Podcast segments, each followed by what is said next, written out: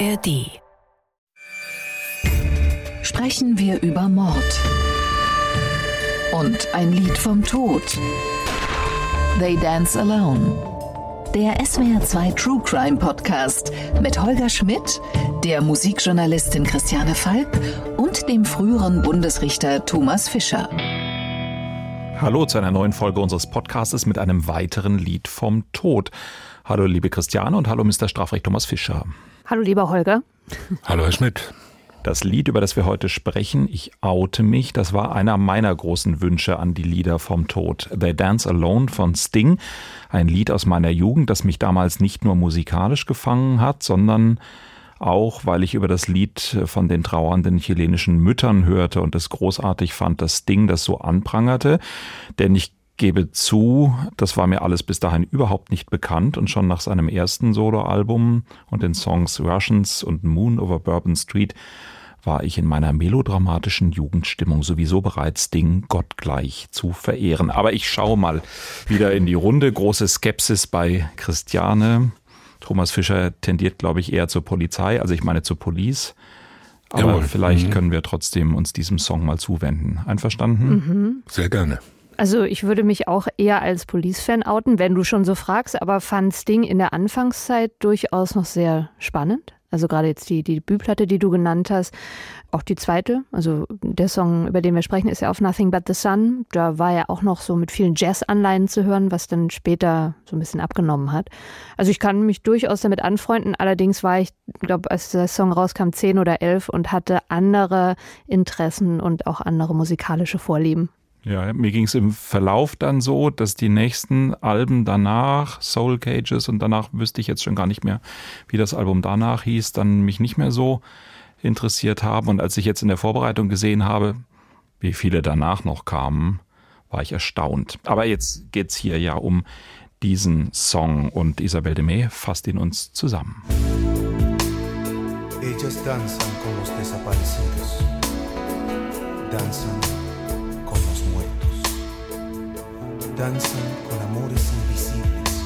in den 70er Jahren reist Sting mit seiner Band The Police nach Chile.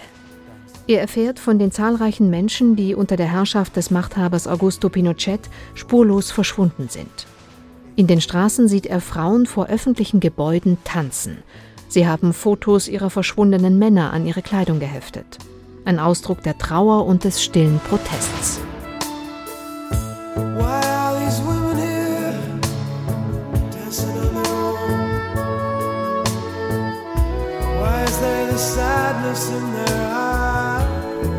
Diese Bilder und Erzählungen lassen Sting nicht mehr los. Er kehrt mit Amnesty International zurück. Gemeinsam mit anderen Künstlern wie Eric Clapton und Mark Knopfler protestiert er gegen die Machenschaften von Pinochet. 1987 veröffentlicht er sein zweites Soloalbum. Der auffälligste Song darauf ist They Dance Alone. Darin drückt Sting seine Bewunderung für den friedlichen Protest der chilenischen Frauen aus.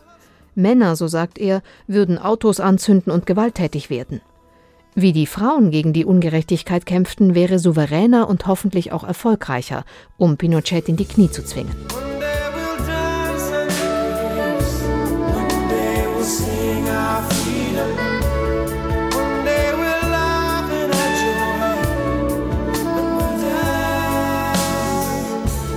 ...1990 wird der Despot durch Wahlen abgelöst. Bis dahin ist es in Chile verboten, Stings Song zu hören.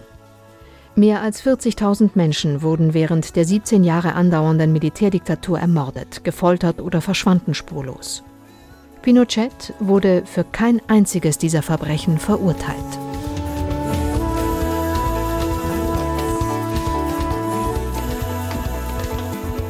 Dieser Satz zur Verurteilung von Pinochet, darauf komme ich zurück. Aber erstmal, Thomas Fischer, Sie sind hier stets der Mann für den harten Boden der Realität. Coole Aktion von Sting, Theaterdonner, Fortsetzung einer glorreichen Protestkultur der 80er. Was ist denn das gewesen? Denn eigentlich galt doch Pinochet, korrigieren Sie mich, zwar als etwas skurriler Militärdiktator, aber lange Zeit auch als sehr, sehr erfolgreicher Sanierer der chilenischen Wirtschaft und über die verschwundenen Menschen hat man hinweggeguckt. Ja, manche haben das getan und bei manchen hat er so gegolten. Aber die Sanierung bestand ja zunächst mal darin, eine Krise zu beenden, die ja zu seiner Einsetzung herbeigeführt und veranlasst wurde. Also insbesondere dieser monatelange große Streik der Transportunternehmer, also der Spediteure in Chile, der von den USA im Wesentlichen veranlasst, instrumentalisiert und finanziert wurde. Und der das Land natürlich, wenn man sich vorstellt, wie Chile aussieht, äh, da an der äh, schmaler Streifen den Kontinent entlang, äh, tausende Kilometer lang am Pazifik entlang, da hängt alles ab von der Transportindustrie. Und wenn die nicht funktioniert, dann ist halt Ende. Und das war ja letztendlich dann der Auslöser oder jedenfalls der Vorwand dafür, dass dann das Militär unter dem General Pinochet geputscht hat gegen Allende, die frei gewählte sozialistische, in Anführungszeichen, Regierung und zur Ermordung Allendes geführt hat und dann zu der fast 20-jährigen Militärdiktatur. Mit allen dramatischen Folgen, aber die sind. Und skurril, glaube ich, als skurril hat man Pinochet nicht wahrgenommen, sondern. Naja, das Auftreten, die Uniform mit. Äh, ja, der ist in seinem üblichen Generalsoutfit aufgetreten, hat sich immer als kantiger, knorriger Militär gegeben, auch in seinen Interviews und hat da halt so eine bisschen folkloristisch angehauchte, aber ja letzten Endes extrem gewalttätige Militärdiktatur durchgeführt. Der wurde halt von manchen dafür bewundert, dass er der Weltrevolution des Kommunismus einen weiteren schweren Schlag versetzt hat und von der linken und äh, demokratischen Bewegung in der ganzen Welt als äh, Schwerverbrecher angesehen. Mhm. Wir hatten ja auch viele Flüchtlinge aus Chile in der Zeit in Deutschland. Und ja, so war das. Aber jetzt auf Sting und den Song zurückzukommen, diese Form ist zu thematisieren. Ja, kann man machen. Stand ja damals noch mehr in der Tradition einer, sagen wir mal, sich als progressiv und politisch engagiert verstehenden Popkultur. Wir erinnern uns an diese ganzen äh, Polit-Songs, die es auch in Deutschland gegeben hat, die Liedermacher-Szene und die Protestszene in der amerikanischen Populärkultur und Musik. Und da kann man natürlich dran anknüpfen und äh, sagen, heute singen wir mal nicht darüber, verlass mich nicht, verlass mich nicht, sondern singen halt mal darüber, wie Menschen gequält und unterdrückt werden und machen daraus, was wir halt machen können oder wollen. Ja, ob das nun im Einzelfall grandiose Kunst ist oder halt seichte Schlage, das mag dahinstellen. Mhm. Und Christiane auf eine besondere Art insofern, dass es so ein bisschen indirekt thematisiert wird, mhm. dass das Ding, glaube ich, selber auch Wert darauf gelegt hat, die Dinge zwar beim Namen zu nennen, aber sie nicht beim Namen zu nennen und dass er sich auch viel Hilfe und Unterstützung bei anderen Musikern geholt hat. Genau, also man muss vielleicht vorweg schicken, er war mit The Police in Chile und hat eben dort diese Frauen, von denen er dann äh, singt, selbst gesehen. Auf den Fotos, die sie bei sich tragen, waren die Ehemänner zu sehen, die Väter, die Brüder.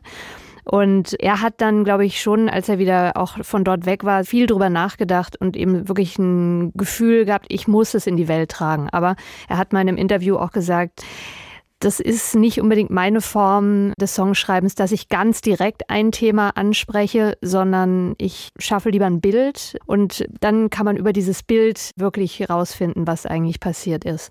Also wir haben ihn auch im Interview, vielleicht wollen wir mal kurz reinhören, wie mhm. er sich daran erinnert. Their form of protest of dancing alone was a very powerful universal symbol not only for Chile but for everyone in the world. The idea of mothers grieving and uh, being denied justice for their children and their husbands and their fathers. Their dancing was a symbol of courage, of female courage, and they symbolized the search for the truth and the necessity of justice. Also er spricht ja da ganz klar eben von den tanzenden Frauen, nicht von den Opfern selbst, die getötet wurden, sondern eben von denen, die zurückgelassen wurden, von diesen trauernden chilenischen Frauen, nennt eben auch diese Fotos der verstorbenen Männer, die sie bei sich tragen, während sie tanzen. Also eine kraftvolle Art des Protestes, eine mutige auch, aber eben eine, die natürlich auch sehr schlau gemacht war, weil Pinochet und sein Regime oder eben auch die Polizei, oft haben sie vor irgendwelchen Polizeistationen getanzt, hatten ja gar nicht die Möglichkeit zu sagen, wir nehmen euch fest, denn sie haben letztendlich letztendlich nichts gemacht, was man nicht machen durfte. Und dennoch haben sie darauf hingewiesen. Und durch so eine Art Tanz ist eben dann wiederum Sting draufgekommen und hat es durch diesen Song in die Welt rausgetragen. Mhm. So wurde zum einen dieser Quaker bekannt, der Nationaltanz aus Chile. Ich denke mal, dass der jetzt in Deutschland, man wusste vielleicht über die Politik des Landes Bescheid, aber jetzt eben nicht über solche kleinen Protestaktionen, die dann doch was Größeres bewirken sollten. Und was eben war, als Ding dann beschlossen hat, er macht darüber einen Song, er hat sich wirklich sehr namhafte Musiker dazu geholt, also jetzt nicht für das ganze Album, sondern speziell für dieses Lied, They Dance Alone. Da haben gleich drei andere Gitarristen mitgewirkt. Zum einen Eric Clapton, dann Mark Knopfler und auch Jazzkennern sicherlich bekannt Farid Haki. Und dann kam auch noch am Saxophon Branford Marsalis dazu und für den spanischen Gesang ein Salsa-Sänger aus Panama, Ruben Blades. Also ich glaube, da war wirklich schon ein Anliegen da, ganz große dazu zu holen, eben aus verschiedenen Ecken auch, so dass es wiederum weit gestreut wird viel Aufwand für was, was Ding sehr wichtig war. Ja, genau, mit dem Ziel, die Weltöffentlichkeit eben auf dieses Phänomen der Verschwundenen zu lenken. Thomas Fischer, mein Eindruck, damals als Jugendlicher. Für mich war das überhaupt nicht bekannt bis dahin. Sie habe ich jetzt gerade eben schon so verstanden, wenn man es wissen wollte zu der Zeit, man konnte es durchaus wissen, was da passiert ist. Nehmen Sie uns doch bitte noch mal ein bisschen mit in die Zeit, helfen Sie uns, wie viel über dieses Leid war in Europa bekannt oder war es eben dieser Faktor, man sieht eigentlich das Leid nur, wenn es in der Nähe ist und das Unrecht am anderen Ende der Welt bleibt verborgen? Nein, das war ja 1973, da war ich 20 Jahre alt stark linksgerichtet und da hat man sich sehr stark dafür interessiert. Mhm. Also das war ja auch ein ständiges Thema und es war auch in der deutschen Gesellschaft eine durchaus aktuelle Diskussion, was man von diesem Pinochet-Putsch halten sollte. Natürlich hat es in einer gewissen Weise immer so einen Stellvertretercharakter gehabt, weil die einen gesagt haben, da sieht man mal wieder, was der amerikanische Imperialismus mit Südamerika vorhat. Chile war ja nicht das einzige Beispiel, wo durch massiven Einfluss des amerikanischen Auslandsgeheimdienstes CIA solche Militärdiktaturen eingerichtet wurden, um sozusagen den sogenannten Hinterhof des Landes der Freien und Braven und Tapferen freizuhalten von allen Bedrohungen aus dem finsteren Osten. Und ähm, die anderen haben gesagt, Gott sei Dank ist Allende weg. Ja, so ist es. natürlich. Der galt auch hierzulande als große Gefahr für die Freiheit äh, der westlichen Welt, unserer westlichen Werte. Und da natürlich der Allende, das war ja eher so eine, sagen wir mal, linkspopulistische Bewegung, die ja jetzt auch nicht gewalttätig aufgetreten ist, ganz im Gegenteil. Hat diese Allende-Regierung auch große Sympathien genossen in großen Teilen der westlichen Welt. Insoweit war das ein äh, durchaus sehr präsentes und auch aktuelles und auch sehr streitig diskutiertes Thema. Ich kann mich an viele Streitereien erinnern, die ich äh, darüber hatte, Streitgespräche und daran, dass damals die Jugend, auch das muss man ja thematisieren, das war eine Zeit, in der solche Sachen wie zum Beispiel diese großen Friedenskonzerte, die gegeben wurden, oder diese sowieso Aid-Konzerte, mhm. äh, wo also international bekannte Popkünstler große Events organisiert haben, um sich politisch zu äußern. Das hat dann später etwas, sagen wir mal, an Gewicht verloren oder an Glaubwürdigkeit verloren, weil man gesagt hat, ja, die machen ja da auch nur eine dreifach LP draus und reden halt ähm, frommes Zeug und sagen, sollen alle Freunde und friedlich sein. Aber damals war das natürlich absolut herrschende Meinung, insbesondere in der jüngeren Generation. Und sagen wir mal, die Pensionäre der deutschen Friedensbewegung, die heute in hohen Positionen der Regierung und der Parlamente sitzen, und gar nicht genug Waffen zusammen auf Schulden kaufen und verschenken können, damit anderswo der Krieg richtig geführt werden kann. Die waren ja damals alle mit genau solchen Friedenssongs und ein bisschen Friedengeklampfe unterwegs. Aber nochmal die Frage, das Problem der verschwindenden Menschen, die eigentlich sichere Erkenntnis, dass wir ja nicht nur von irgendwie mal eingesperrt, sondern von systematisch ermordet sprechen das war bekannt oder diffus oder wie dürfen wir es Nein, uns vorstellen? Nein, das war bekannt. Das stand natürlich nicht in allen Zeitungen und wenn, dann wurde halt gesagt, das sind bedauerliche Auswüchse von irgendwelchen äh, wild gewordenen Paramilitärs oder nicht kontrollierbaren Gruppen. Man hat das halt nicht unmittelbar jetzt dem Regime zugeordnet. Jedenfalls, sagen wir mal, wenn ich mich recht entsinne, hat man das nicht so offiziell getan. Weil man ja sich mit seinen westlichen Freunden auch nicht verderben wollte. Mich würde mal interessieren, weil du sagtest, es hat dich damals als Jugendlicher total berührt. Musikalisch ist es für mich jetzt nicht ein Song, der einen ja direkt anspringt. Also wirst du ja wahrscheinlich auf den Inhalt irgendwie schon auch eingegangen sein, gefühlsmäßig. Und es ist ja ganz klar, egal ob Sie jetzt darüber berichten, also sagen wir mal eher neutral, so und so ist es passiert, oder du, der sagt, ich habe mich davon angesprochen gefühlt, eine Sache, die über Emotionen läuft. Und damals war ja nun auch MTV noch eine große Sache. Also Musikfernsehen war wichtig. Und dann kommen so Live-Videos zum Beispiel. Ich habe mir von Amnesty International, als Ding mit verschiedenen anderen eben auf der Bühne stand, Sachen angeschaut. In Buenos Aires, glaube ich, war es, oder auch in Chile.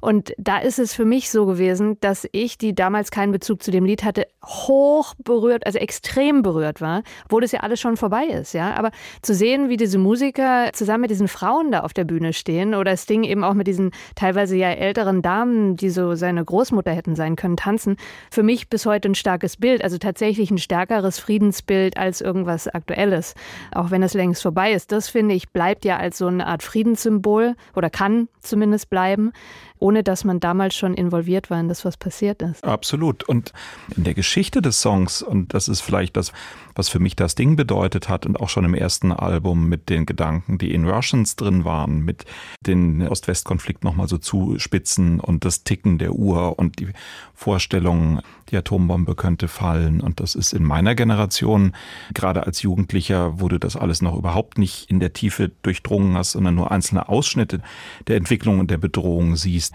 Das war ein total reales Bild. Das war eine Vorstellung, die hatten wir, über die haben wir im Freundeskreis diskutiert. Macht es eigentlich noch Sinn, die Hausaufgaben zu machen, wenn morgen, ja, ja, genau. wenn morgen äh, die SS-20 einschlägt? Also ganz real so. Das kann man sich heute, glaube ich, schwer vorstellen. Aber das war für uns als Jugendliche ein Diskussionsthema.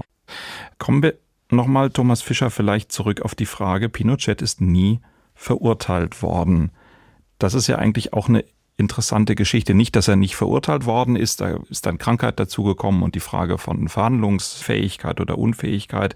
Aber interessant ist die Geschichte, wie es überhaupt dazu gekommen ist, dass er sich hat verantworten müssen. Abgesetzt ist er ja schon gewesen und dann gab es einen spanischen Staatsanwalt, der sich zur Aufgabe gemacht hat, den chilenischen Ex-Machthaber äh, zur Strecke zu bringen. Ich spreche von Balthasar Garçon wahrscheinlich spreche ich es völlig falsch aus, der aber mit dem Mittel des internationalen Haftbefehls und auf dem Prinzip des Weltrechtsprinzips dem General an den Kragen wollte. Eine Sternstunde des Rechts oder eine Profilneurose oder ein verzweifelter Versuch, was ist da passiert? Nein, aber ein Versuch und insoweit auch durchaus eine Sternstunde des Rechts. Mit Profilneurose hat das, glaube ich, nichts zu tun. Untersuchungsrichter haben in Spanien eine etwas andere Funktion als bei uns die Ermittlungsrichter am Amtsgericht, weil die, glaube ich, wie in Frankreich auch, die Voruntersuchung insgesamt führen und praktisch gleichzeitig die Rolle einer Staatsanwaltschaft und des Gerichts da einnehmen. Ganz genau kann ich das jetzt nicht sagen. Jedenfalls war das ein erster und sehr öffentlichkeitswirksamer und populärer Versuch eines dieser letztendlich Völkermordverbrecher, in denen die Welt ja nicht arm ist, mit den Mitteln des internationalen Strafrechts habhaft zu werden und den zur Verantwortung zu ziehen.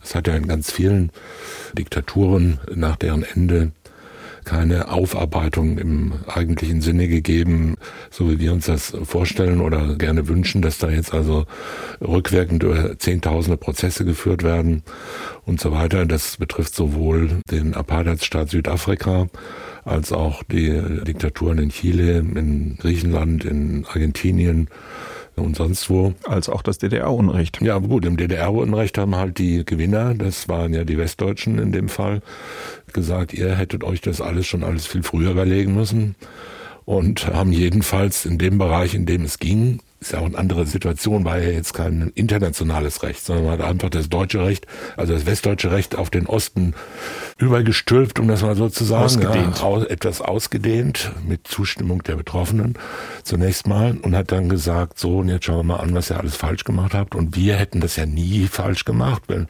und ihr hättet es ja auch nicht falsch machen müssen, wenn ihr euch richtig angestrengt hättet.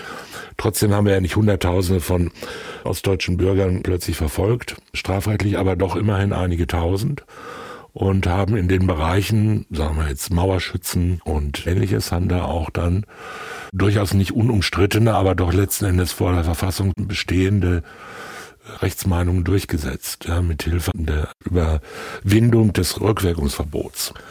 Und äh, international ist das natürlich viel schwieriger, vor allen Dingen, wenn man sich vorstellt, dass er in einem Land wie Chile oder wie in Argentinien, da jetzt nicht plötzlich 90 Prozent der Bevölkerung dann sagen, okay, dann war das nichts mit Pinochet, wir sind jetzt alle aufrechte Demokraten geworden und wir wollen unseren guten alten Allende zurück und jetzt wählen wir den Pinochet mal ab, sondern das sind ja Staaten, in denen dann häufig auch, sagen wir, ein sehr unsicheres soziales Gefüge besteht, in denen die Staatsmacht nicht wirklich gefestigt ist, in denen man mit langfristigen Gewaltauseinandersetzungen rechnen muss und in denen ja zunächst mal alles dafür getan werden muss, um solche Auseinandersetzungen gewalttätiger Art, bürgerkriegsartiger Art zu verhindern und irgendwie zu einer Art von, in Anführungszeichen, Versöhnung, Ausgleich oder Gemeinsamkeit zu kommen. Und die Aufarbeitung im eigentlichen Sinne fängt ja häufig erst so in der nächsten Generation mhm. dann an. Wenn die früher an der Macht befindlichen keine Macht mehr haben wenn sie alt sind und so weiter, wenn neue Zeiten in Anführungszeichen da sind, wo man sich dann auf gewisse Grundlagen wieder geeinigt hat oder einigen kann und sagen kann, jetzt wollen wir doch mal schauen, was war denn jetzt eigentlich mit diesen Generalen?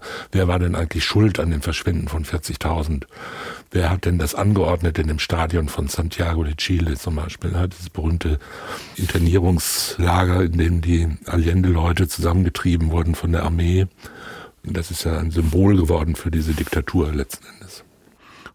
Wenn wir uns jetzt angucken, was der spanische Richter Garçon gemacht hat, ich möchte jetzt Ding da nicht in vordere Position und Mithaftung nehmen, aber ist es etwas, was letztlich eben auch aus dieser Protestbewegung entstanden ist, oder war das Weltrechtsprinzip etwas, was sich in dieser Zeit einfach in den gedanklichen Vordergrund geschoben hat und was eine Möglichkeit gab, hier etwas zu tun? Ich habe schon den Eindruck, es hat doch auch was mit der öffentlichen weltweiten Debatte zu tun. Ja, gehabt. es hat was mit der Stimmung zu tun und da haben Sie schon recht, mit der öffentlichen weltweiten Debatte und mit der Stimmung. Die Debatte war schon da, aber sie muss ja auch immer einen Boden haben, auf den sie fällt und fruchtbar wird. Also auch da ist es so, das Recht als abstrakter Regelungszusammenhang gibt ja außerordentlich viel her, wie wir wissen. Wenn man hergehen würde und alles umsetzen, was in den völkerrechtlichen Verträgen steht, was da verboten ist und alles sanktionieren wollte, was sanktionierbar ist, dann würde die Welt ja ganz anders aussehen.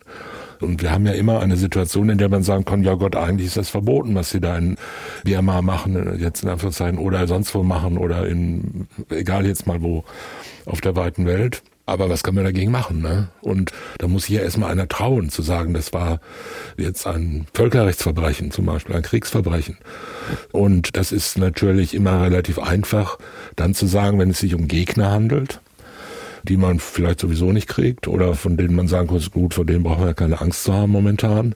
Aber wenn es sich um Freunde handelt, ja, und oder um Freunde von Freunden, ja, dann ist es halt schon viel schwieriger. Trotzdem gibt's immer wieder Einzelne, die dann hergehen und sagen, okay, da steht das so, das wollen wir doch mal sehen, ob wir jetzt nicht außerdem Fidel Castro auch noch den Herrn Pinochet verfolgen können. Und der hat ja auch nichts Besseres gemacht. Oder der hat ja genauso mindestens so was Schlimmes getan. Und dann gibt's natürlich viel Widerstand dagegen und solche Leute werden dann natürlich auch massiv unter Druck gesetzt. Ja, deshalb ist es auch ein Höhepunkt, eine Sternstunde des Rechts, sowas zu versuchen und zu sagen, das tue ich jetzt nicht, weil ich der Parteigänger bin, sondern um des Rechtes willen. Als Weltrechtsprinzip. Wie es mit Sting weitergegangen ist, Christiane, darüber haben wir schon so ein bisschen gesprochen. Ich glaube, wir sind uns einig, es war vielleicht in seiner Solokarriere eher der Höhepunkt? Ja, also ich glaube, es kommt darauf an, welche Erwartungen du an Musik hast. Ne? Also für ihn der kommerzielle Höhepunkt war mit Sicherheit später, als er poppiger geworden ist. Mhm. Damals war es, wie ich vorhin schon sagte, noch ein jazzig angehauchter Sound. Weltmusik hat für ihn definitiv eine größere Rolle gespielt. Aber er ist ja schon bis heute ein guter Musiker. Also wenn er auftritt und er hat eine hochwertige Band dabei, glaube ich, kann man sich schon darauf einigen, dass es noch gut ist. Aber er hat eben einfach wie viele andere Künstler irgendwann den kommerzielleren Weg eingeschlagen. Das darf er natürlich. Ich muss es ja nicht hören. Und diese Form der Protestkultur, mhm. die ist uns so ein bisschen verloren gegangen, oder? Ja, also gerade weil ja im Moment auch wahnsinnig viele Künstler sich irgendwie ausdrücken wollen in ihrer Musik, was Krieg angeht, was Klima angeht oder sonst irgendwas. Ich bin manchmal ein bisschen erschlagen von den ganzen Zeigefingern, die mir entgegengereckt werden, mal davon unabhängig, dass sie vielleicht selbst ein eigenes Leben führen, was gar nicht so unbedingt dem entspricht, was sie da in den Songs propagieren. Aber ich muss sagen, dass mir so eine Art von Friedenssong, wie Sting ihn damals geschrieben hat, sehr zusagt, weil ich eben einfach ein Gefühl spüre, was ich heute oft nicht erkennen kann, sondern heute nur dieses, ich spiele da mal mit und die sind bestimmt auch besorgt um das, über was sie singen, rappen oder sonst irgendwas. Aber damals wirkte es auf mich so wie ein Angebot und ich kann das Angebot annehmen, aber nicht wie eine Faust oder der Zeigefinger, die mir entgegenkommen. Thomas Fischer, können Sie beitreten? Können wir diese Folge zu einem versöhnlichen Ende bringen? Dem trete ich in vollem Umfang bei. Es geht halt heute vor allen Dingen immer darum, sich selbst in den Mittelpunkt zu stellen. Das Ganze als praktisch Autobiografie der eigenen Träume oder der eigenen Verlorenheit oder der eigenen Wehleidigkeit darzustellen. Und das geht einem, ehrlich gesagt, ja doch gelegentlich extrem auf die Nerven. Es fehlt also so eine Vorstellung, egal ob die jetzt wirklich real war, ob die sich realisieren ließ und wie sie dann ausgegangen ist. Es fehlt so eine Vorstellung von Gemeinsamkeit, die ja in diesem Lied von Sting ja durchaus zum Ausdruck kommt. Also eine Hoffnung zum Beispiel, es wird anders werden, wir werden gemeinsam sein. Und da steht ja jetzt nicht vorne der König Sting und schwingt die Fahne und alle Frauen tanzen nach seiner Pfeife. Das übernimmt ähm, meistens Bono, da ja, konnte Sting sich ja, zurückziehen. Genau. Sondern es waren ja so Aufrufe zur Gemeinsamkeit und daran fehlt es natürlich heute äh, sehr häufig, weil jeder dieser exzellenten Authentizitätskünstler natürlich seine eigene Person da doch als führend ansieht. Das war unser Lied vom Tod und gleichzeitig ein Lied von der Versöhnung. Ich zögere gerade jetzt nur beim Tod äh, stehen zu bleiben nach den versöhnlichen Worten, die wir zum Ende gefunden haben. Aber wir haben über They Dance Alone von Sting gesprochen. Danke an dieser Stelle Thomas Fischer und Christiane Falk und danke auch an Georg Brandl für die Regie und Sophia Hoch für den guten Ton. Außerdem danke an das ganze Team, vor allem an Chris Eckert, Sonja Hase und Marie-Claire Schneider.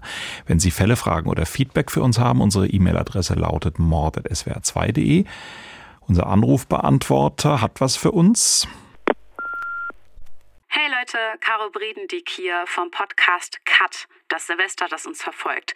Ich rufe an, weil ich über die AfD sprechen wollte und die Frage, wie hat die Partei es eigentlich geschafft, innerhalb von nur ein paar Jahren so beliebt zu werden? Wir haben dazu beim WDR recherchiert und wir sagen, es hat unter anderem mit einer Nacht zu tun, nämlich der Kölner Silvesternacht 2015 mit den massenhaften sexuellen Übergriffen.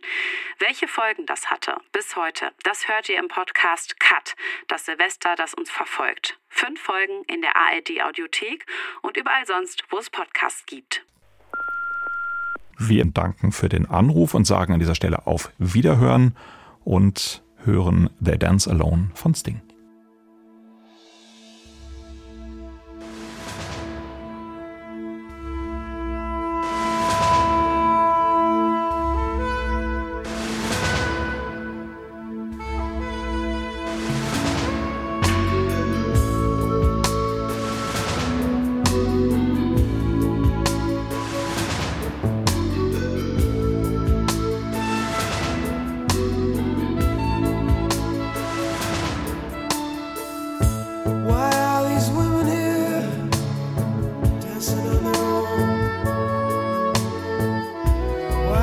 the sadness in their eyes.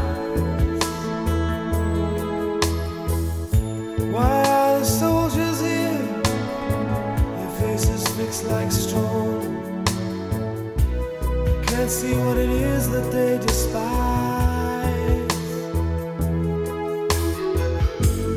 Dancing with the missing, They're dancing with the dead, they dance with just once, the anguish is unsaid. Dancing with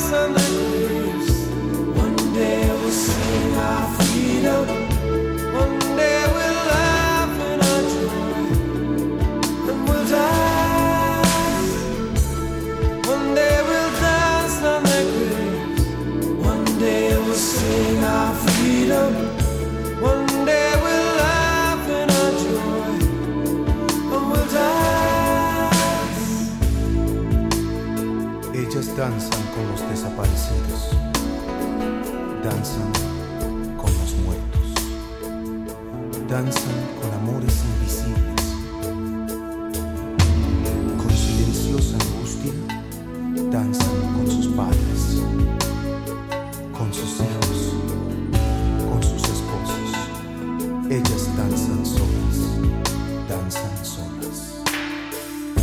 Here is the finishing, you saw the little cross.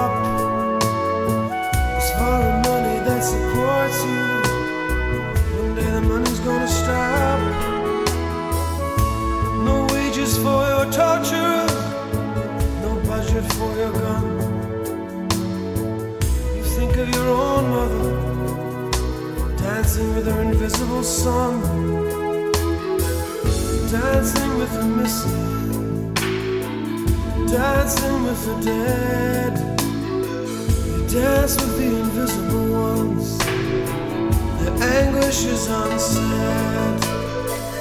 Dancing with their fathers, dancing with